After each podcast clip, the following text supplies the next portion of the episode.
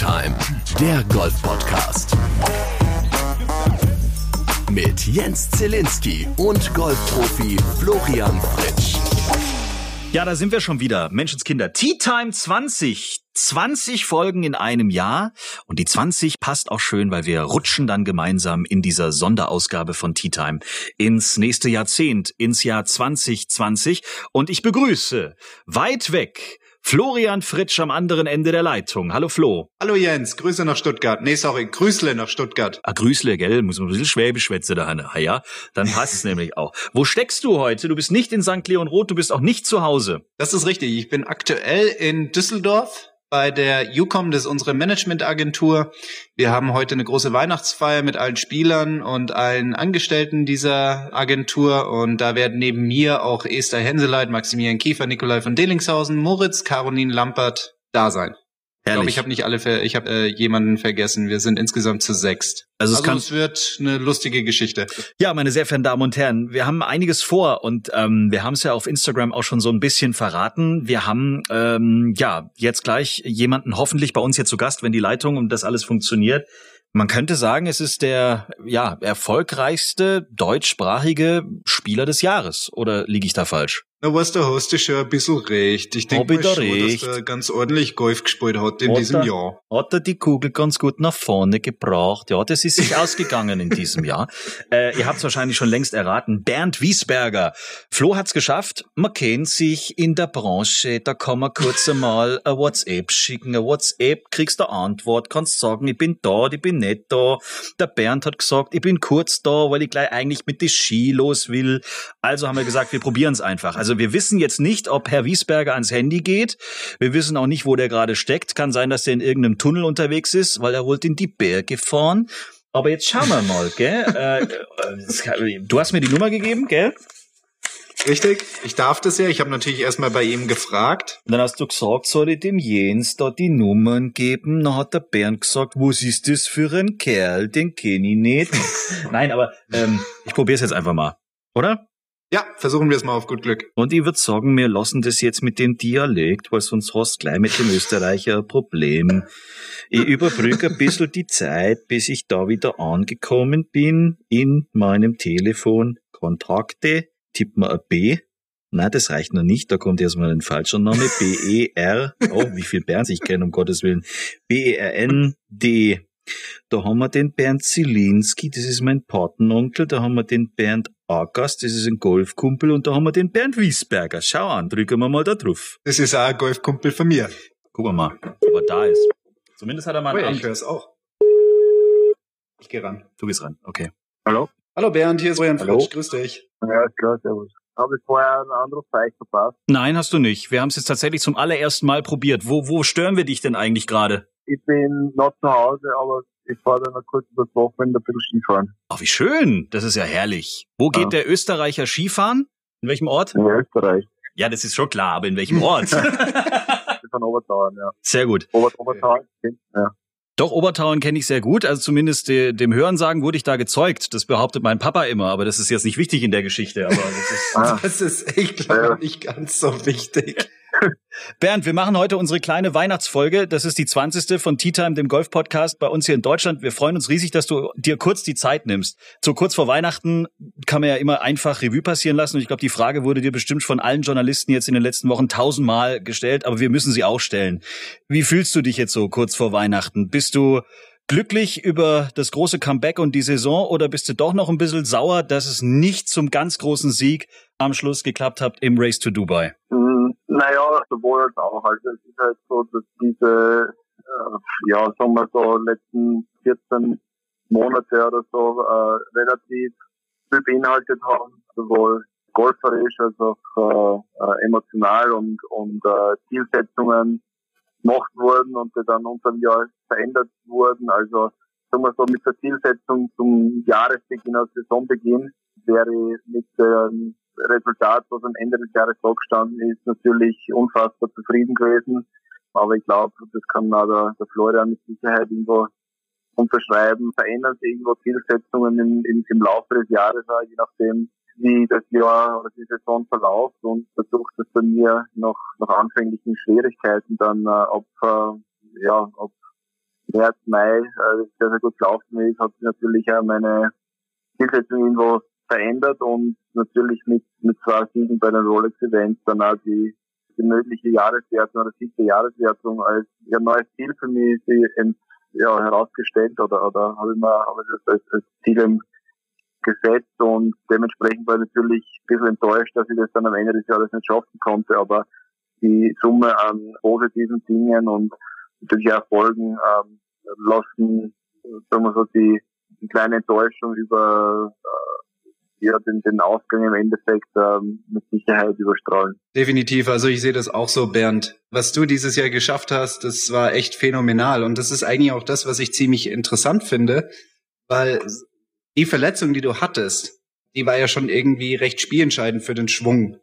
Ja, und ähm, was mich dann mal interessieren würde, ist, wie sieht so ein Werdegang aus? Also du bist jetzt wieder fit, du kannst Bälle schlagen, du fängst jetzt an wieder zu spielen, hast dann auch erste Erfahrungen, was geht, was nicht so geht, was für Scores dabei rauskommen. Kannst du das irgendwie erklären, wie es dazu kommen konnte von ich kann gar nicht Golf spielen hin zu ich gewinne die Rolex-Turniere? Naja, ich glaube, es ist sowohl im sportlichen als auch jetzt äh, irgendwo im körperlichen Bereich, vor allem mit, mit einer Verletzung und einer Operation ist dann so, dass man gewisse Zwischenziele steckt und äh, ein Zwischenziel für den für das nächste und, und lässt, lässt darauf aufbauen. Und äh, da ist natürlich in erster Linie wichtig, dass man ähm, sich mit guten Leuten umgibt, Spezialisten umgibt ähm, im medizinischen Bereich. Und da habe ich auch sehr, sehr breit aufgestellte Experten gehabt, die mich unterstützt haben, die jetzt nicht, äh, sagen wir so, dass die Sterne vom Himmel versprochen haben, sondern nur ganz gut gesagt haben, was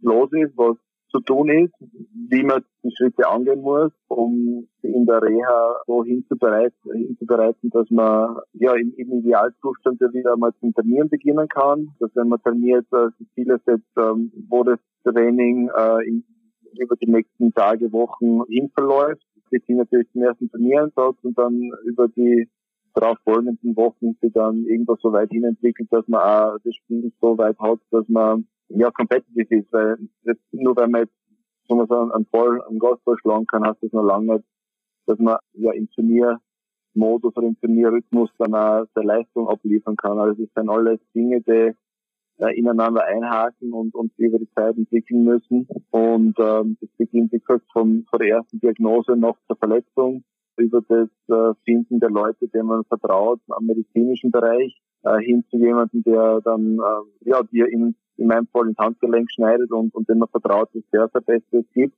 Das hat wirklich Danke nochmal an alle, die mir irgendwie genannt habe, sehr, sehr gut funktioniert, alles, alles gut ineinander eingehakt und ja, dann sind wir eben so weit gekommen, dass wir dann ein paar Mal äh, ja, am Sonntagabend mit dem Pokal da gestanden sind. das klingt super. Äh, was war denn so der emotionalste Moment? Weil ich stelle mir das unheimlich auch für, für, für, für den Kopf einfach unglaublich stressig vor. Das waren ja fast acht Monate.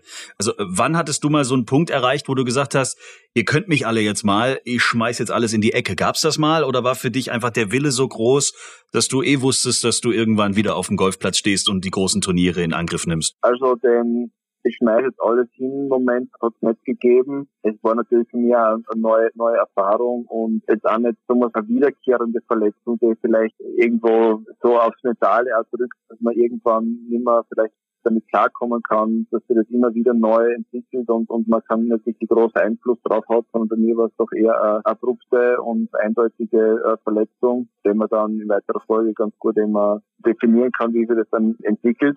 Natürlich kann man definieren, wie sich die sportliche Leistung entwickelt, aber zumindest der, der Prozess der Heilung und der, der Reha. Und ich habe eigentlich die, die Zeit so genutzt, dass ich eben ein bisschen reflektiert habe über im sportlichen Sinne und versucht habe, mich da sozusagen beim Comeback dann, dann gut aufzustellen und diese Dinge, die ich geplant habe für die Zeit, wenn es wieder losgeht, haben mich dann eigentlich eher ja, motiviert gehalten und wenn man, glaube ich, einen Sport ausübt und den sehr gerne ausübt, dann freut man sich natürlich auch drauf, wenn es wieder losgeht. Äh, habe eigentlich nie irgendwas so negative Gedanken gehabt, dass das, dieses Kapitel irgendwo beendet ist, aber natürlich gibt es Zeiten in einer ja, irgendwie nach einer Operation, wo man nicht viel machen kann, wo man vielleicht ein bisschen die, die Decke am Schädel fällt, aber ich habe, gesagt, so gut wie möglich versucht, meine Zeit halbwegs sinnvoll zu nutzen und ja, war dann aber natürlich wieder froh, bis dann, bis dann wieder losgegangen ist und die ersten sportlichen Schritte wieder gesetzt werden konnten. Klar. Ich würde mal gerne von deiner Verletzung weggehen. Ich glaube, da haben wir jetzt genug drüber geredet. Reden wir jetzt mehr über das Spiel. Du hast vorhin gesagt, dass es, glaube ich, auch einige gibt, die sehr gut auf der Driving Range einen Ball treffen können.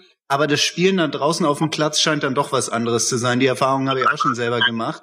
Wenn du es irgendwie benennen müsstest, was ist so das, was man haben muss, um dieses Spiel von der Driving Range auf den Platz transportieren zu können?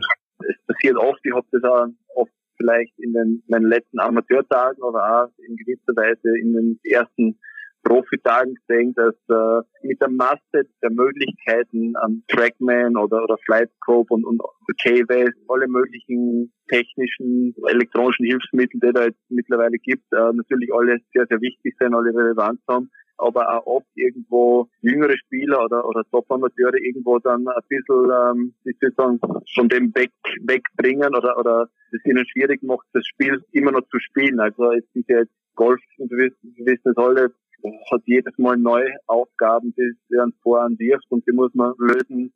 Deswegen war es für mich immer irgendwo äh, das Wichtigste, dass ich meine, meine optimale Leistung jetzt auf der Driving Range oder am Putting Grün beim Trainieren habe. Natürlich ist es wichtig, gut und verletzt zu trainieren, sondern meine Performance am Platz und im Turnier irgendwo zu maximieren. In dem war ich eigentlich immer ganz gut. Ich war jetzt vielleicht nie der fleißigste Trainierer oder der mit der besten Technik.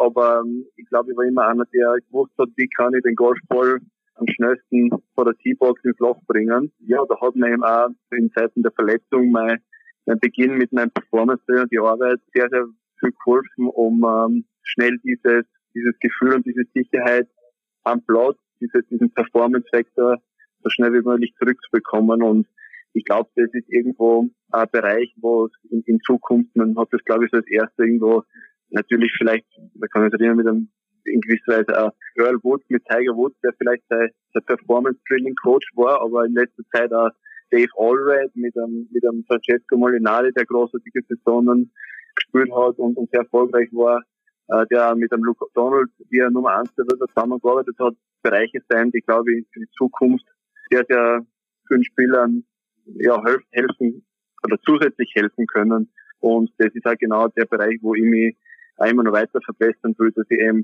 natürlich äh, eine solide und, und starke Technik so am Platz bringen kann, dass ich äh, bestmögliche Performance unter allen ja, Gegebenheiten oder Umständen dann abliefern kann. Ja, genau. Jetzt kommt aber die Gretchenfrage, Bernd. Wir alle versuchen ja im Training so nah wie möglich, oder ich zumindest versuche das, so, so nah wie möglich dem Turniergeschehen zu sein. So, ich kann jetzt natürlich rausgehen und sagen, okay, ich spiele jetzt neun Loch und stell mir vor, ich bin im wie im Turnier und wenn ich einen gewissen Score nicht spiele, muss ich zehn Liegestütz machen oder fünf Euro irgendwo, irgendwo reinpacken. Aber das ist natürlich nicht mal annähernd das, wie sich das später im Turnier anfühlt.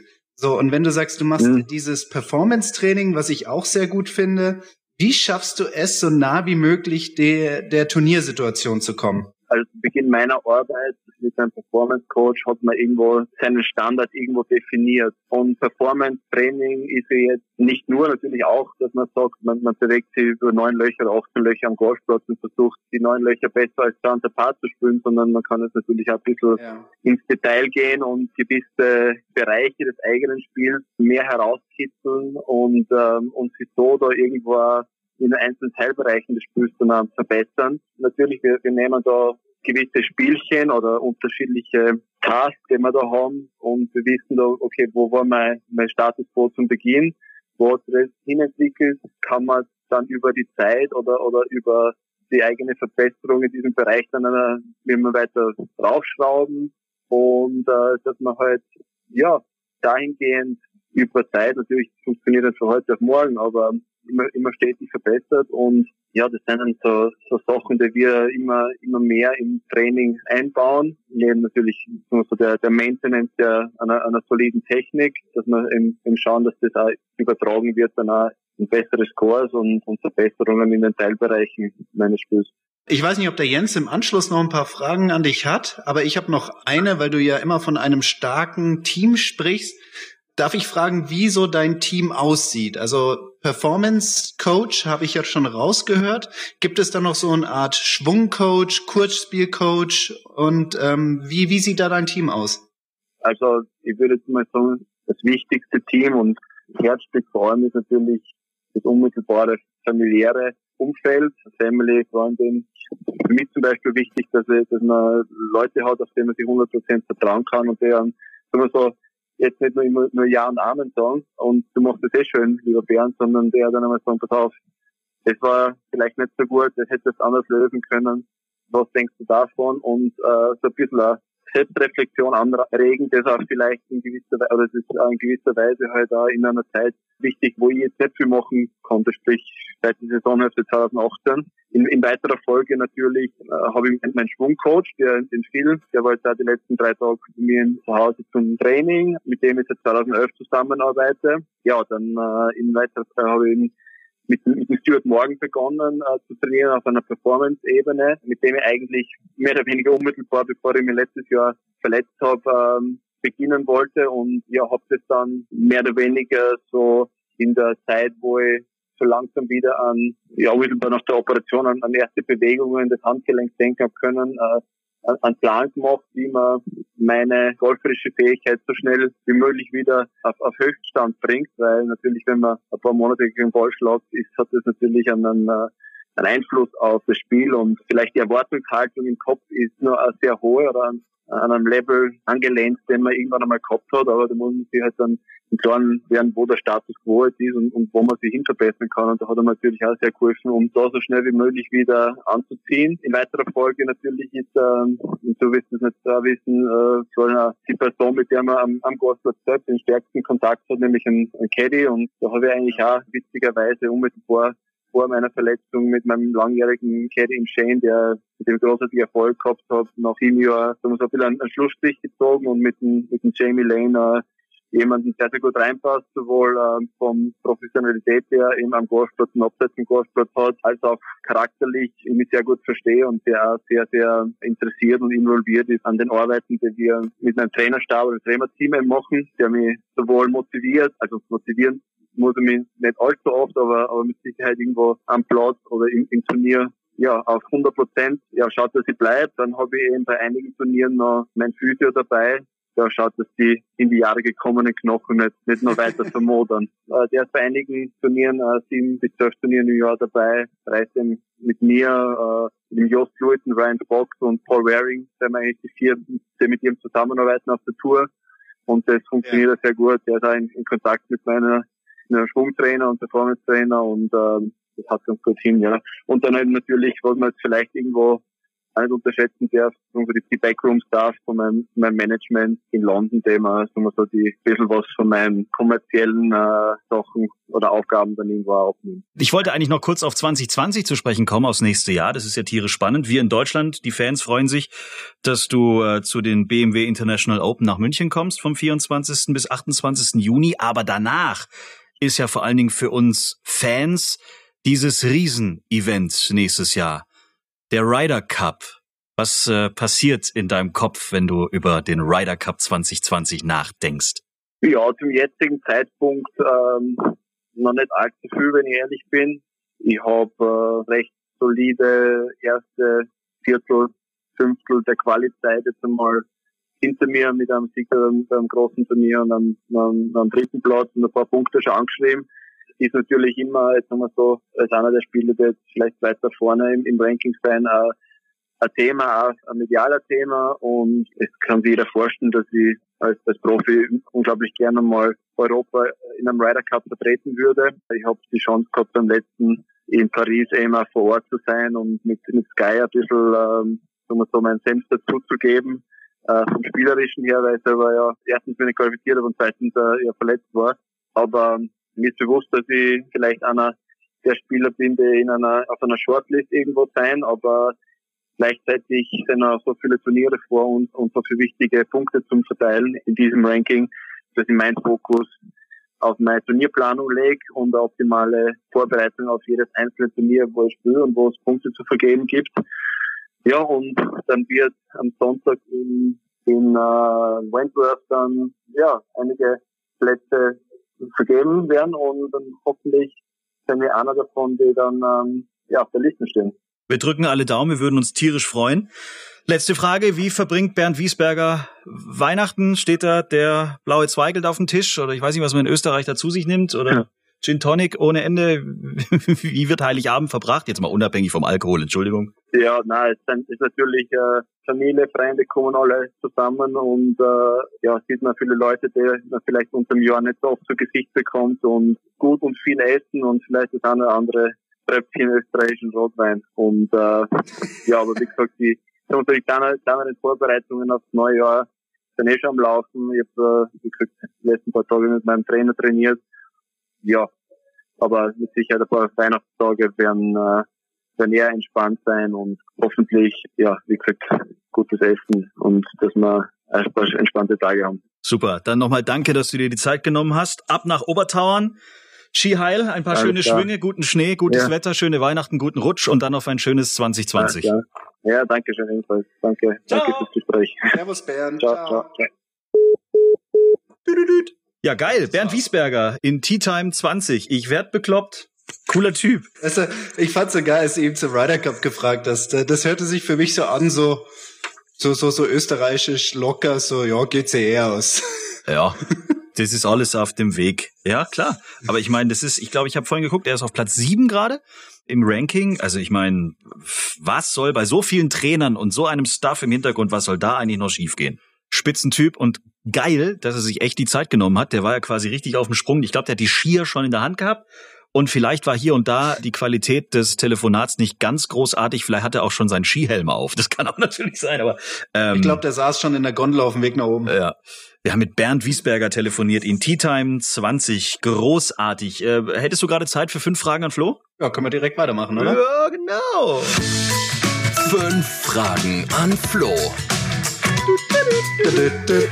Wir müssen immer mal wieder dazu sagen, ähm, du sitzt heute nicht zu Hause, du sitzt auch nicht in St. Leon Roth, sondern in Düsseldorf am Rhein. Da ist keine Karnevalsveranstaltung, sondern die Weihnachtsfeier von deinem Management. Richtig, die Weihnachtsfeier der UCOM, wo nicht nur ich da bin, sondern auch Moritz und Caroline Lampert, Nein. Nikolai von Dellingshausen. Nein! Die ganze Hänseleit. Nein! Doch.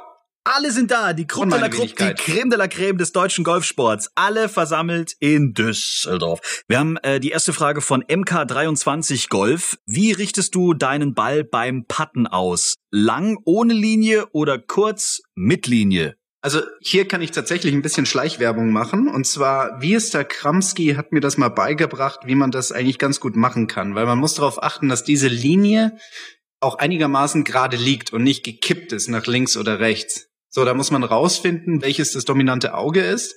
Und dann nutze ich ganz gerne die Seite des Schaftes, den ich über die Linie halte und dann, wenn ich den Schaft hochschaue, die Verlängerung von dieser Linie sehe. Und dadurch kann ich den Ball eigentlich ganz ordentlich ausrichten. Okay, zweite Frage kommt von 089 Schilkel.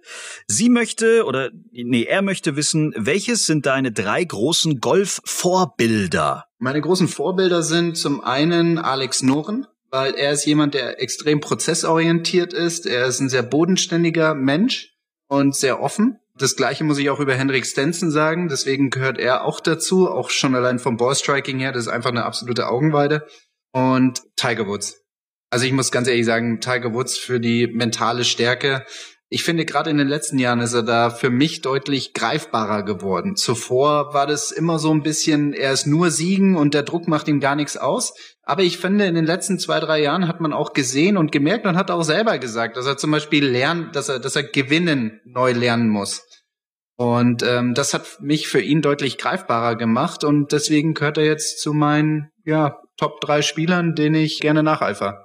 Äh, geiler Instagram-Name. Sascha ist auch da, möchte wissen, was macht Florian für ein Athletiktraining in der Off-Season? Ja, also mein Athletiktraining ist eigentlich in der Off-Season in drei Teile aufgeteilt. Zum einen geht es darum, die weltberühmte Massephase und zwar Kraft aufzubauen. Das sind dann einfach nur so Standardübungen wie Kniebeuge, Liegestütz, Benchpress und so weiter, Crunches, also die, die, die Standardübungen, um einfach Kraft aufzubauen.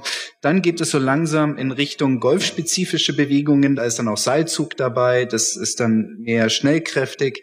Und im dritten und letzten Teil ist halt dann einfach der Übertrag in den Golfschwung. Wir nehmen dann auch mal diese Speedsticks ähm, oder ich mache äh, Gewicht unten an den Schläger dran und versuche dann den schnell zu machen und einen Ball zu schlagen. Also es geht von Kraftaufbau hin zu golfspezifisch, hin zu eigentlich maximal golfspezifisch.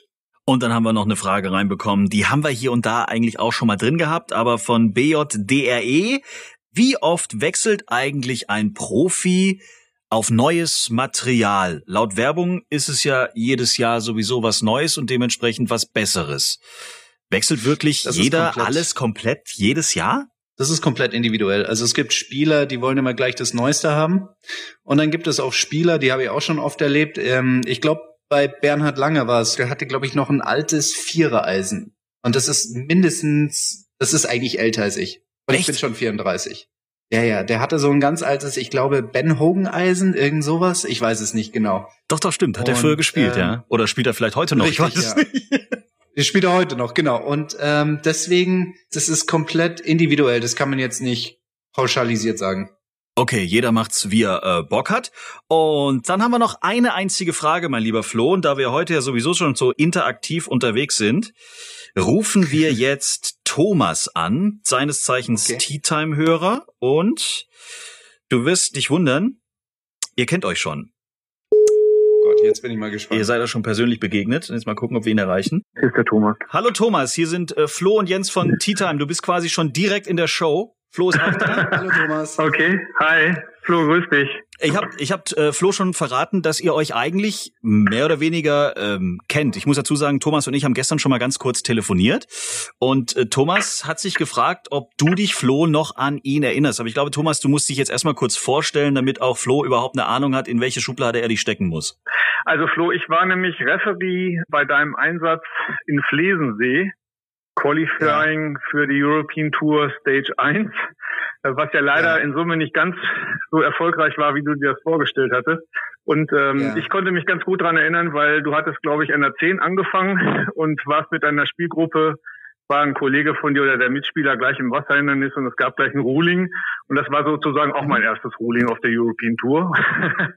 und insofern, Okay, äh, und insofern hatte ich da dann gleich das Vergnügen, dich dann, sag ich mal, auch ein bisschen näher kennenzulernen. Nur im Laufe der Runden, die du dann noch gespielt hast oder spielen durftest, musstest, da habe ich dich dann ein bisschen aus den Augen verloren, leider. Also vielleicht auch Gott sei Dank, weil ja nichts weiteres passiert ist bei dir. Also Thomas, Ja, du bist genau. Referee ähm, und hattest dort auch deinen ersten offiziellen Auftritt, wenn ich das richtig verstanden habe. Und was ist jetzt deine konkrete Frage an unseren Golfprofi?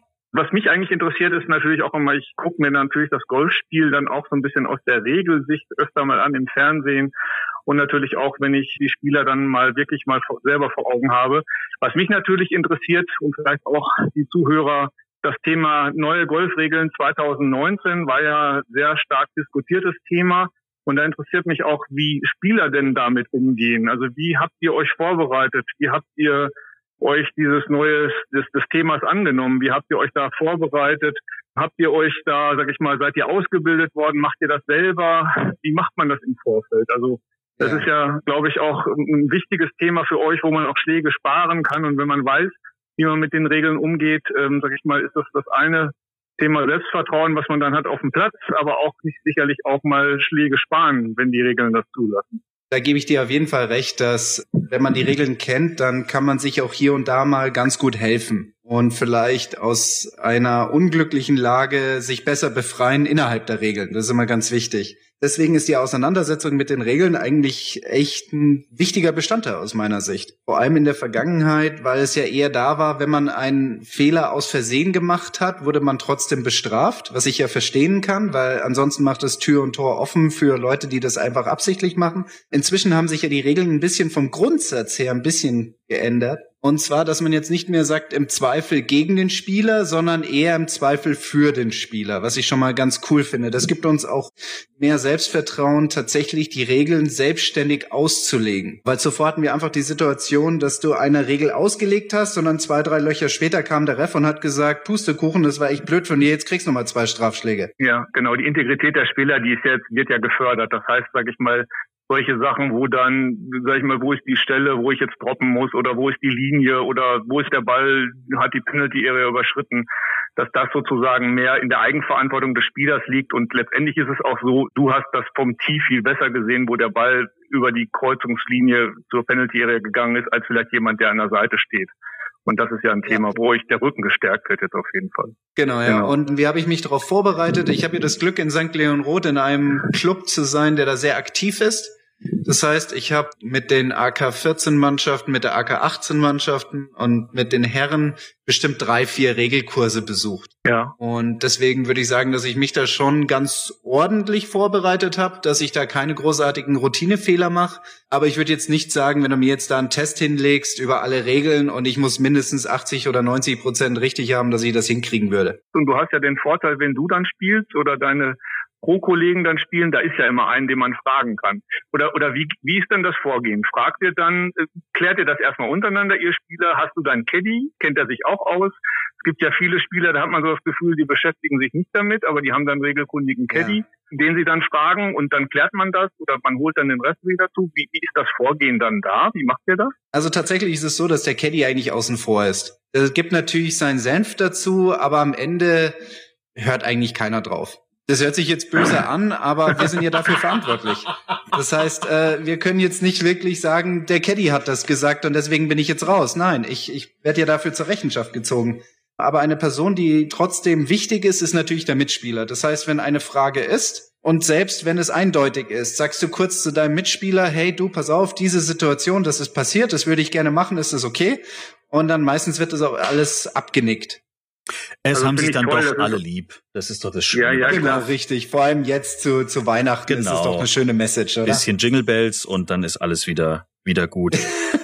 Thomas, äh, Thomas hat übrigens auch eine, eine Facebook-Seite, eine sehr interessante. Mach kurz Werbung für dich. Ich habe zusammen mit einem Kollegen haben wir eine Seite Golf Rules auf Facebook gemacht. Golf-Rules heißt die, äh, wo wir eigentlich jeden Tag ähm, ein praktisches Beispiel einer Regel besprechen mit Bildern, wenn wir über den Platz gehen oder wenn ich jetzt in diesem Fall mal bei der European Tour war, da fällt immer was ab ein Bild und da schreiben wir kurz was drüber und hoffen eigentlich immer, dass wir dann viele Rückmeldungen kriegen und darüber diskutieren und dass wir allen dabei helfen können, gut mit den Regeln umzugehen und dass es da eigentlich keine Probleme gibt in der.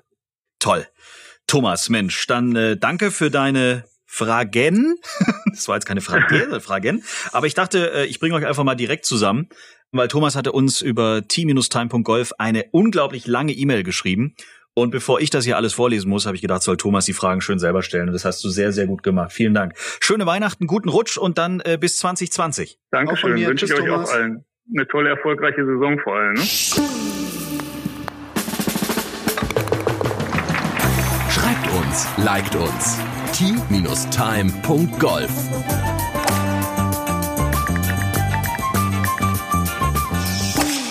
Ich muss jetzt aber noch was in eigener Sache sagen. Oh, jetzt bin ich gespannt. Ich habe tatsächlich Folge 19 gehört. Nee, du hast deinen und, eigenen Podcast äh, ja, ich, gehört. Ich werde bekloppt. Ja, ja, ich, ja, das ist richtig. Äh, normalerweise mache ich das nicht, weil wenn ich mal was geschrieben habe, aufgenommen habe, dann höre ich es nicht nochmal an oder lese es mir nochmal durch. Mhm. Dann, dann ist es jetzt so. Aber da habe ich es tatsächlich getan.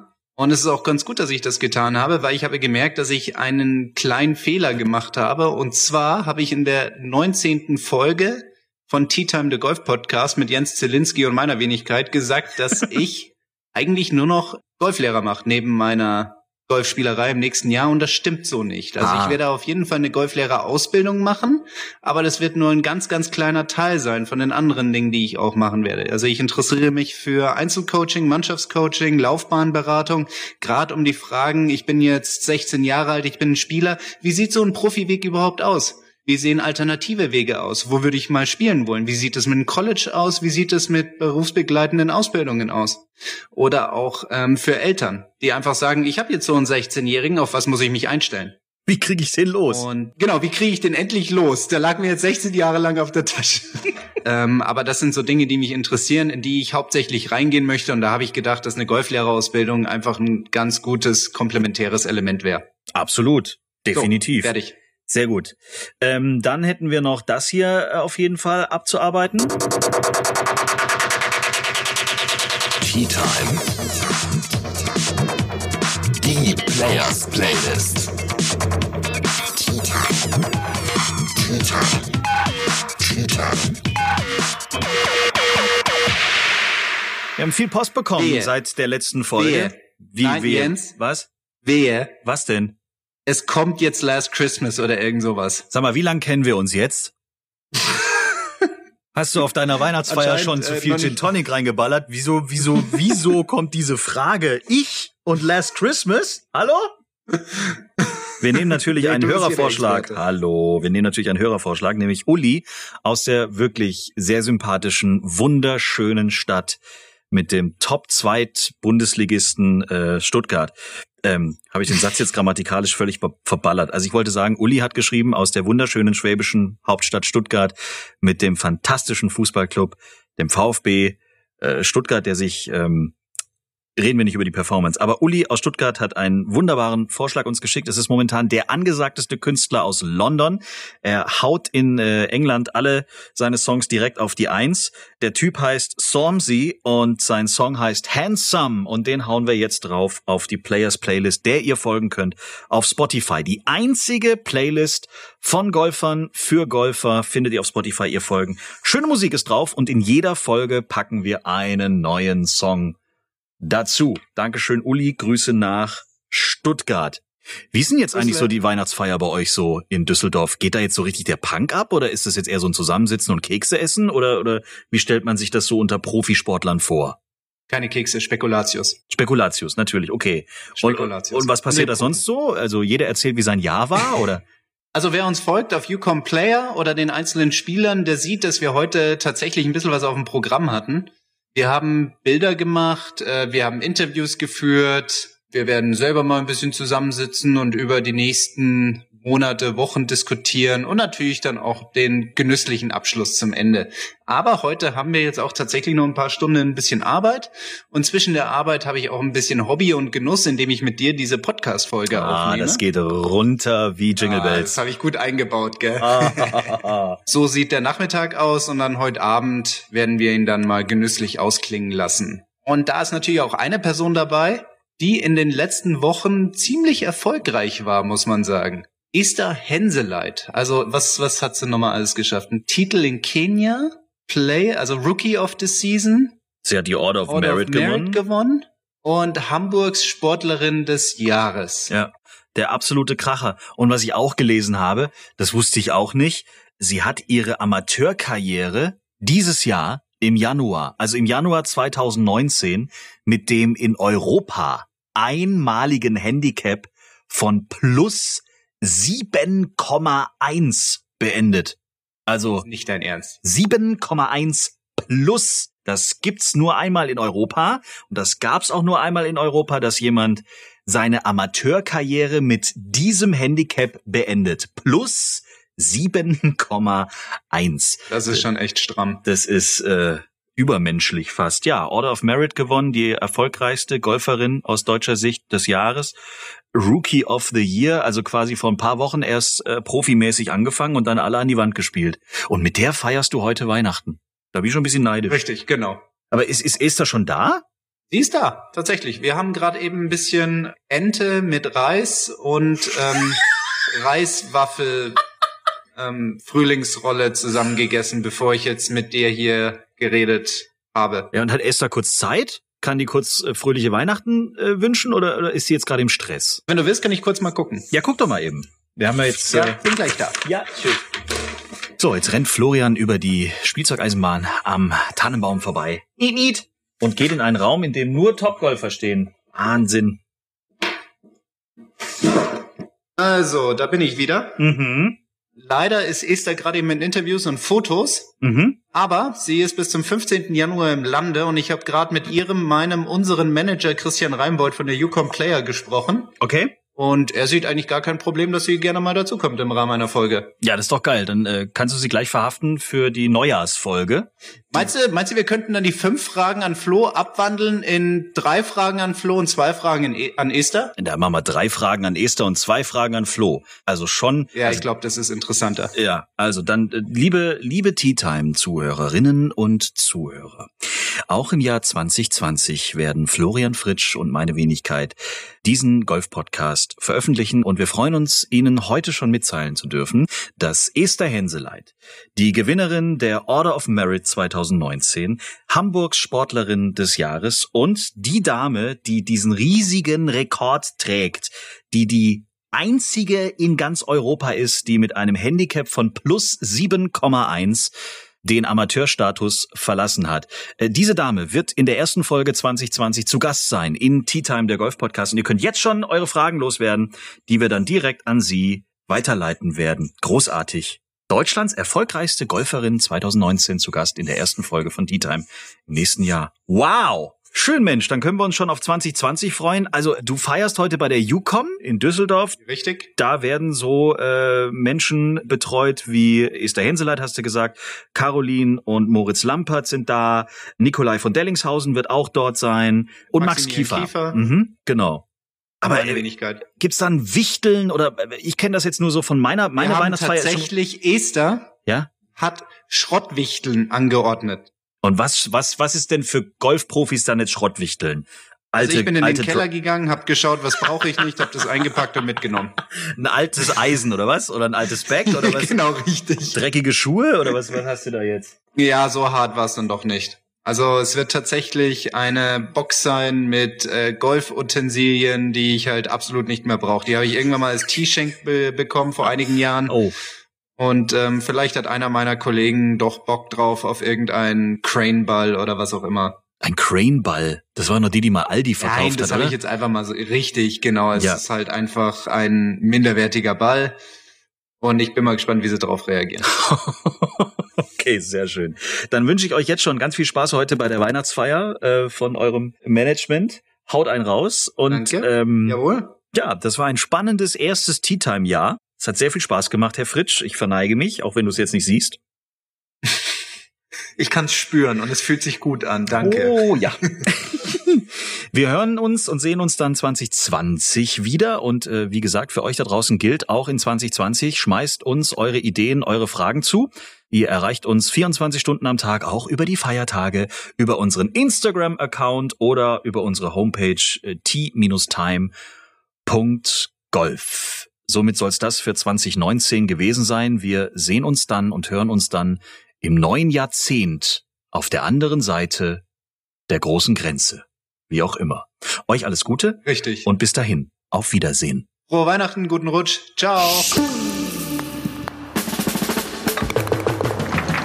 Schreibt uns, liked uns. t-time.golf